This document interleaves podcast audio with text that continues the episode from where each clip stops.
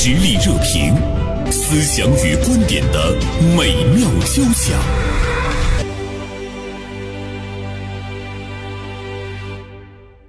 今天呢，我们请到了大连晚报名笔视线的执笔人常华做客我们直播间，还有呢，我们大连市著名的电视剧编剧陈秀丽啊做客我们的直播间，和大家来聊一聊，毕业了你就当网红是不是一个非常好的一个选择啊？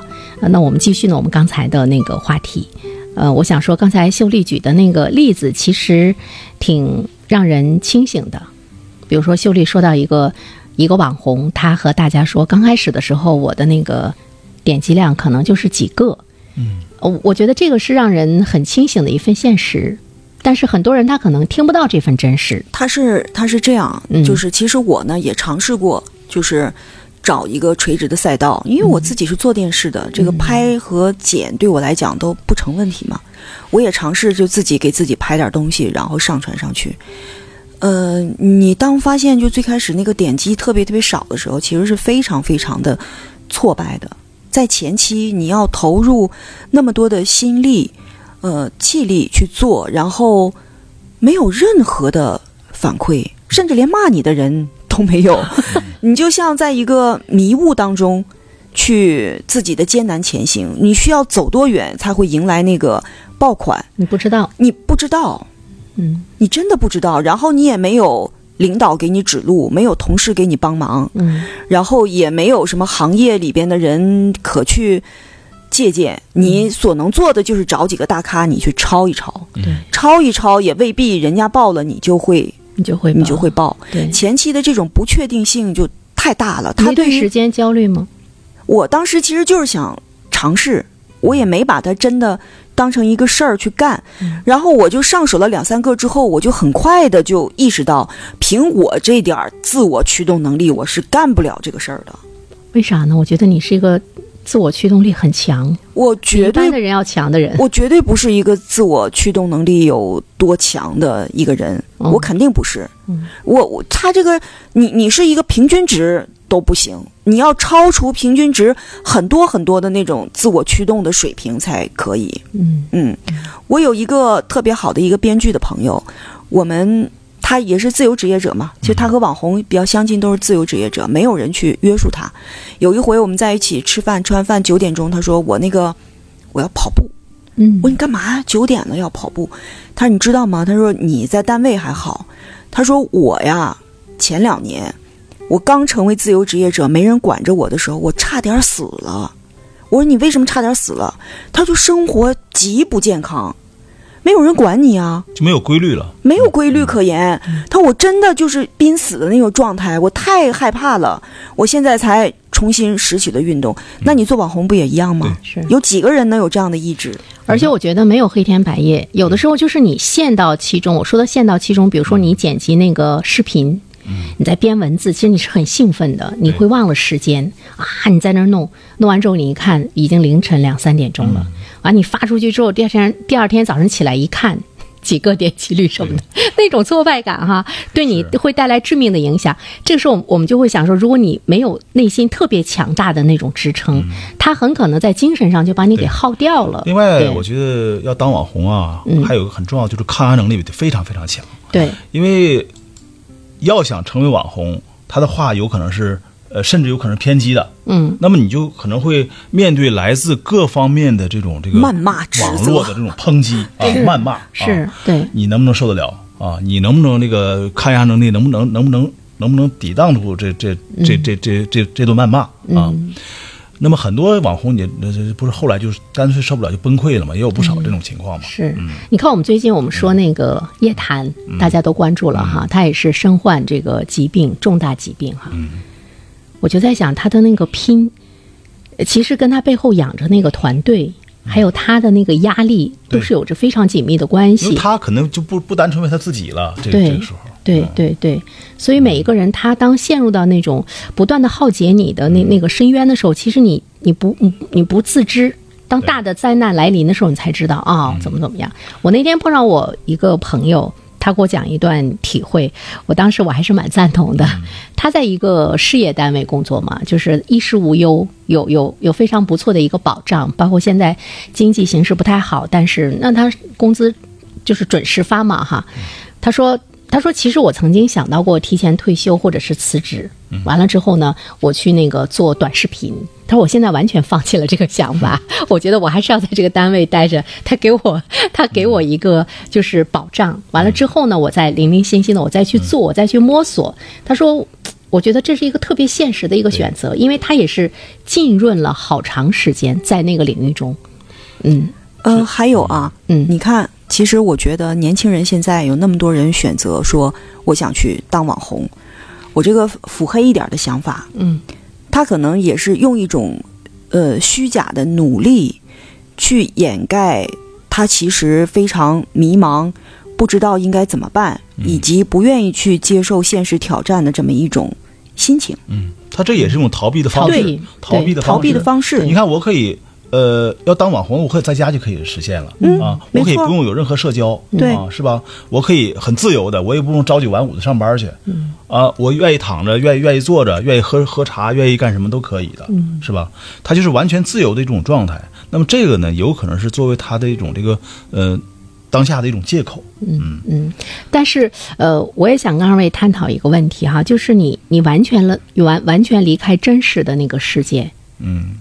无论你是去当网红、写作，修丽比较有体会哈，嗯，长华老师也有，就是你，你真的可以成吗？就是你，你把你自己封闭着，好，好像是我一直在跟网络共生存，我在我是我是网络上的这个原住民哈，你完全不投入到那个真实的生活中去，你真的就是在网上能够创出非常鲜活的那个内容吗？我觉得今天好多的那个年轻人。他是会以，比如说我在当网红啊，或者是我在网上做一些什么样的事情，远离了那种现实生活的状态。即便今天是一个网络社会，我觉得越往后，其实他只生活在网络中就能获得一份成就感的机会，嗯，还是越大的。因为目前呢，还是你你看 AI 啊，这种人工智能啊，在不断的崛起，就是人们在网络上能做的事情会。越来越多啊，但是它慢慢的会变成什么呢？它会变成你在网络上游刃有余的这份能力会越来越贬值，而你在现实生活中去经营一段真实关系的能力会变得越来越值钱。嗯，那一切不都是来自于现实吗？才会有你创作的那个灵感，哪怕你的一份解读，你的一份那那个看法。呃，难道不是你的经历吗？呃，他是这样，很多人是不靠看法和 解读 获取流量的。我会陷入到职业的那个那个范围中。嗯，他有些就在这个呃，有些年轻的一些网友、一些写手，他就是在这个虚拟的生活中生，这个这个这个这个写作状态中生活的啊。他真是呃，而且呢，他比如说加入了一些机构，那么他可能就成为码字的工具了啊。就成为这个字奴了啊！那么每天可能甚至几万字都都都都需要敲出来的。嗯，那么这种猝死的事情也很多啊，有可能一天工作好几个小时啊，要要写十个小时，多更更多的时间都都有可能的啊。这样呢，就是把自己都榨干耗尽了。那么最后很多这种这种这种呃猝死的事情很多。嗯，那您看我们说了这么多，呃，有一些年轻人听到之后，他觉得。那我还是想当网红，我们给他一份什么建议？我觉得就是你趁着年轻，试错成本这么低，也不需要。家里人给你，你要真想开个店，那还得给你投好多钱，也没有必要，就是一个电脑、一个手机就能解决的问题，去试一试，去试一试啊！好了坏了，听我们说都没有什么，嗯，而且我们自己也也没身处其中啊，对。对，去试一试。而且我觉得家人对于想当网红的这些年轻人来讲，应该抱一种什么样的态度呢？我们我们给他一个一个空间，哪怕最近我养你，对，抱一个宽容态度，这都是可以的。嗯嗯。呃，但我觉得那个这个时间呢，我觉得也不宜过长啊。就是呢，应该但是得坚持啊，得通过这么一段 一段时间的这种试错嘛，然后呢，逐渐认清自己啊，正确的评估自己，嗯，这可能更重要。嗯，我那个给就是呃收音机前的家长啊，如嗯。果你们家有那个孩子，你觉得他当网红纯属就是为了逃避现实的话，我给你提供一个特别好的办法，哦你怎么办呢？嗯你就给他制定一个 KPI 考核啊，你今天有没有上网足够五个小时？你今天有没有剪两个视频发上去？嗯就是你一旦把这个小夹板给他套上之后，他是真想干还是假想干，你就看出来了。他就会觉得这怎么跟上班其实对，比没有什么上班还要累啊区别那。其实就是这样，你持续输出吧，嗯对吧？这个东西真是需要自律的，嗯也是需要自律的，嗯，也是需要这个给自己这个呃套上一个夹板的，嗯啊，没有这个肯定没有这种约束的话是肯定做不了的。嗯，哎，我觉得这个建议特别的好。年轻人听完之后说：“秀丽，你坏死了。” 嗯，对，嗯、但是现在我们不可否认，它就是一个趋势，你是不可阻挡的。对，就像我们一一刚开始一开始说说平台可能会呃更多的会过渡到那种个人个人的品牌、个人明星、个人的呃那种创业在在网上来谋取他的一份职业，而且我们未来很多它都是要跟网络会紧密的这个结合在一起的，嗯，但是个人前行是不是也是难度会是比较大？比如说我们我们三个人，我们可能都呃在做或者是尝试来做一些那个自媒体，呃，比如说常华老师，我觉得常华老师，比如说你在那个唐诗方面、宋词方面等这方面的这个研究，能比得上你的呃。在在就大连这块儿来说，简直就是没有几个哈，凤毛凤毛麟角的。当做一个爱好，就是对实际上我也尝试了很多，像头条啦，嗯嗯像抖音啦，对像这个什么什么微博啦，嗯我我也都是尝试，但是我觉得是好玩儿，就做一个尝试，嗯就是说也没有什么那么功利心，需要当一个网红、嗯啊。不是，就是你在尝试的过程中有没有一种一种困惑？嗯比如说你觉得我的输出还不错，嗯，有嗯也有嗯也有但是为什么？就是可能费了半天劲，怎么好像阅读量才那么几个哈？因为你不够偏激，是因为你说话总是要去为自己的言行负责。对，这是我们传统媒体的一个框架。这就是为什么就是很多网红啊，他最后就走到极端了。嗯那么我一定要标新立异，一定要是说一点这个这个这种这个呃非常极端的话嗯啊，故意呢挑出一些争端来啊，这样呢我才能引起人的注意嗯。啊，才能真正的标新立异。那么实际上这个呢，包括这个平台呢，他也喜欢你这样的，嗯。啊，喜欢你这样的这个这个这个呃这个有流量的哎特点。有流量的啊，然后呢，就是通过各种标新立异的话，一些这个这个，包括一些形体语言呢，来来刺激这种这个这个这个呃收视啊，刺中刺激收听，刺激收看。那么这个呢，我觉得也不一定是件好事儿啊。还是那句话，它这个很难走远。嗯嗯修丽，你在做的过程中，你你的经验和体会是什么？我觉得我就凭我这点儿自我驱动的能力哈，嗯我很难把这件事情，呃，坚持下去。嗯就是我能够找准这个垂直的赛道，嗯我能够体会到，就是说他做这个东西，你肯定要选一个赛道，就是规律性的东西也可以，但我要自我驱动去持续的去输出这个东西，然后就是我是在迷雾中中走，那我我不行，我我不具备这个能力。另外，他还有一个问题，就是说怎么样把粉丝啊变成生意的问题。嗯，我可能是甚至我几千万的粉丝，也不一定能就能赚到钱。不能转化。不能转化成这种这个这个这个呃这个这个收入的。嗯，而且呃，大家有没有感觉？比如说我们我们所那个所在的平台，就是在自媒体上所在的那个平台，它好像对优质内容来讲，它也不是会给你什么流量啊，它会去很推你啊什么的。你会看到它有一个那个那个社会社会那个价值的那个标准。对其实它不是倾向于很优质内容的，这个就让我们很困惑。我们就会觉得你放弃吧，你又有点儿对呃，觉得可惜。另外啊，它就像鸡肋，另外它每个平台的标准都是不一样的。嗯嗯，嗯，就是我也尝试过哈，看看，就是每个平台的标准都是不一样的。所以它它其实是一件特别复杂的事情。呃，我自己感觉就是说，你在做这个互联网的内容输出的时候，嗯，你不能太想着我要怎么展现我自己，哦，你应该主动想的是我怎么能去满足这个这些粉丝和平台受众的要求，嗯。我怎么能去讨好他们。对，但这个就是也容易对讨好两个字。对，但这就是很容易走走向另外一个误区，就是哗众取宠，嗯，对吧？嗯，这是误区吗？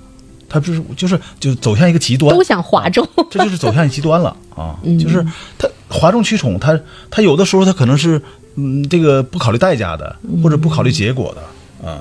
有可能是有可能这个这个他这个他传播的这个东西是是假的，嗯。或者是他起个他他是在他他是在造谣生事的，这都有可能的。其实你看，我们说你你会哗众取宠，或者是你会找一个那种特别出格的一个点，或者是一个语言、一个形象来吸引流量。但但是呢，我们也会看到有一些那种大咖，他们也会也是很一本正经的说话，也会。嗯，他们也会带来很多的流量哈。对。有的时候我就在想，是不是他们原有的那种名气，原有的或者是他他有所背靠的，他有可能是相互引流的。那你说像像易中天，他绝对不是通过这个这个网络火的，对吧？对，啊。像俞敏洪，啊，对呀，他本身就是一个品牌。对，对，那么董宇辉呢？那他是不是他因为他背后有那个啊，嗯。我说到说到这儿啊，我的嗯。真的触发了我另外的一个想法，嗯就是年轻人啊，就嗯。嗯，电台前的这些收音机前的年轻人，你不要把当网红当做你的一个职业的理想，但你却真的应该有意识的去树立自己的个人品牌。嗯。嗯，这个怎么树立呢？我觉得这是一个很好的一个，其实我觉得每一个方向普通人，他只有在互联网上，他才觉得他是平等的呀。他他不是我是说你树立你个人的这种品牌，就是有意识的，你要去经营自己，经就在网络上你要去经营自己，嗯嗯，嗯比如说我之前呢，就有人就是提醒过我，他说你作为一个作家，嗯你不要在你的微博上经常去发一些你的个人生活的东西。哦他说他会损坏你在一个公共平台上你给自己树立的这个形象。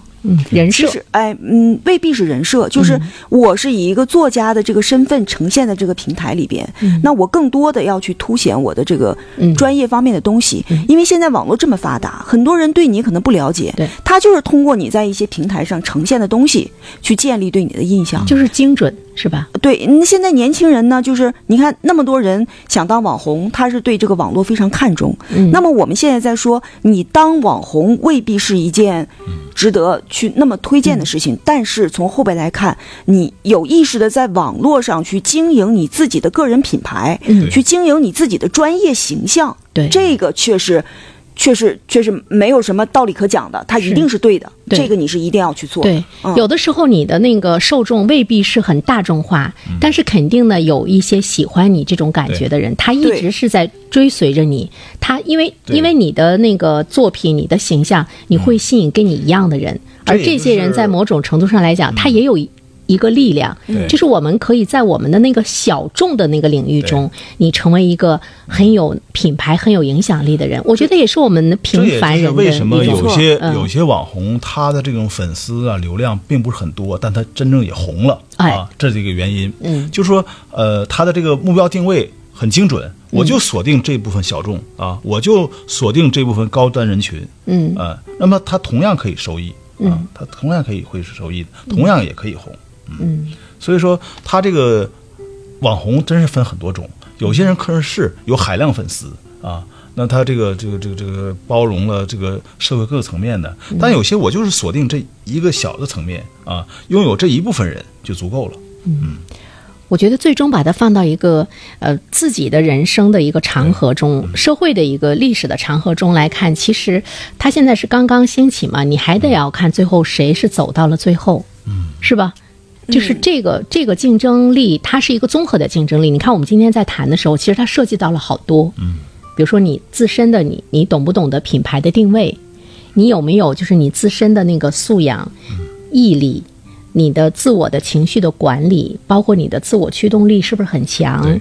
包括你的那个知识的积累，包括你有别于别人的那个特点和兴趣等等这些方面。这是话说回来了，你这些都具备的话，你在哪儿干都能红起来。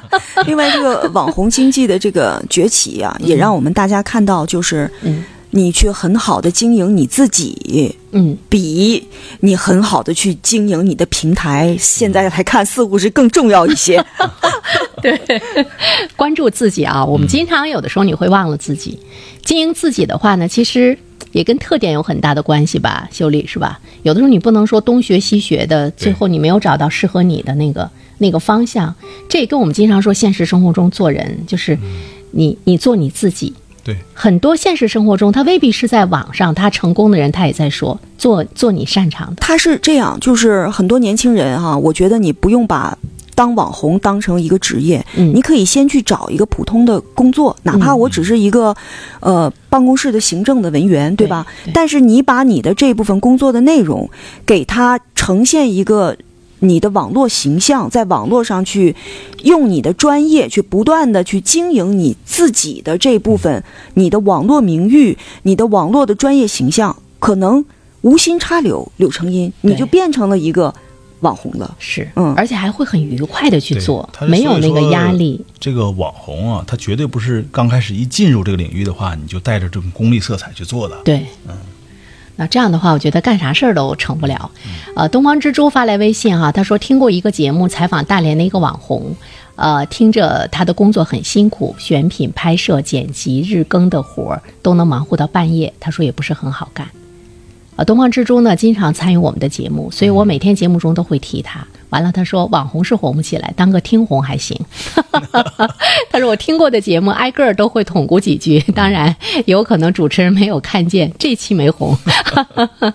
你看他这是一个嗯非常聪明的一个做法，嗯，是不是？他会呃，他 这个这个听红啊，也不 听红。和看红啊，也不是嗯，也不是怎么样，因为我们原先在电视台的时候。大家都知道啊、你说在电视台的时候，嗯。真有就是凭借就是原先看电视剧，嗯。就是你回答问题，然后主持人不就上你们家去送米送面吗？啊很多人真就是职业就是当一个啊好观众，啊啊，然后去不断的去参加互动，嗯哎，每个月收入也颇丰嘞。我觉得对。东方之珠来讲，你看我们每期节目很多台几乎每天都会提到，啊。而且他的这个名字每天都会提到好多好多遍。对呀、这也啊具备红的潜质了。等有一天他在一个场合，他说我是谁谁谁，完了听过节目的人说啊，完了你看他就是名人，这就是嫁接吧，或者是他他找到一个支点啊，所以当网红还是要动足了脑子，嗯而且是呃，找准自己的切合点，嗯，对。啊，很重要。啊，那我们今天就聊到这儿吧。其实真的，我我我真心的是祝愿长华老师红起来啊，秀丽更红。原生一起红，啊这都是我们内心的那个希望。但是我觉得秀丽说的那一点，我还是特别认可，就是我们做传统媒体的，你你还是有很多的对，东西你你突破不了。嗯就是他已经给我们训练成了这个模样，我们是不是非常适合今天的这个网络社会？我觉得你好像面临着一次重生，你要打破你自己才行。我觉得多用心、多思考、多去找方法，还是能找到嫁接点的。嗯另外，你在网络上红，也不一定非得靠你的专业和业务啊，怎么都能红啊。对，但是你的那个表达的模式，就是我觉得还是会会受很多影响。可以不表达呀。嗯，为什么一定要表达？我就见过网络上红的一个姑娘，她就靠发质特别好红的。我得想想我什么哪哪哪儿特别好，每天展现一下。所以说那个呃，今年的应届毕业生啊，也真得好好考虑考虑，就是反省自身啊，到底自己的优长在哪儿？嗯其实呢，我们想说，嗯、都不容易。其实真正的红起来的网红，他也付出了好多好多，他不比那种你找一份正经的工作要容易，可能会更难。更大家要认清这个现实。就是那句话，天上没有掉馅儿饼的。对，嗯，好，再一次感谢二位做客我们的直播间，给我们带来这么好的建议，谢谢。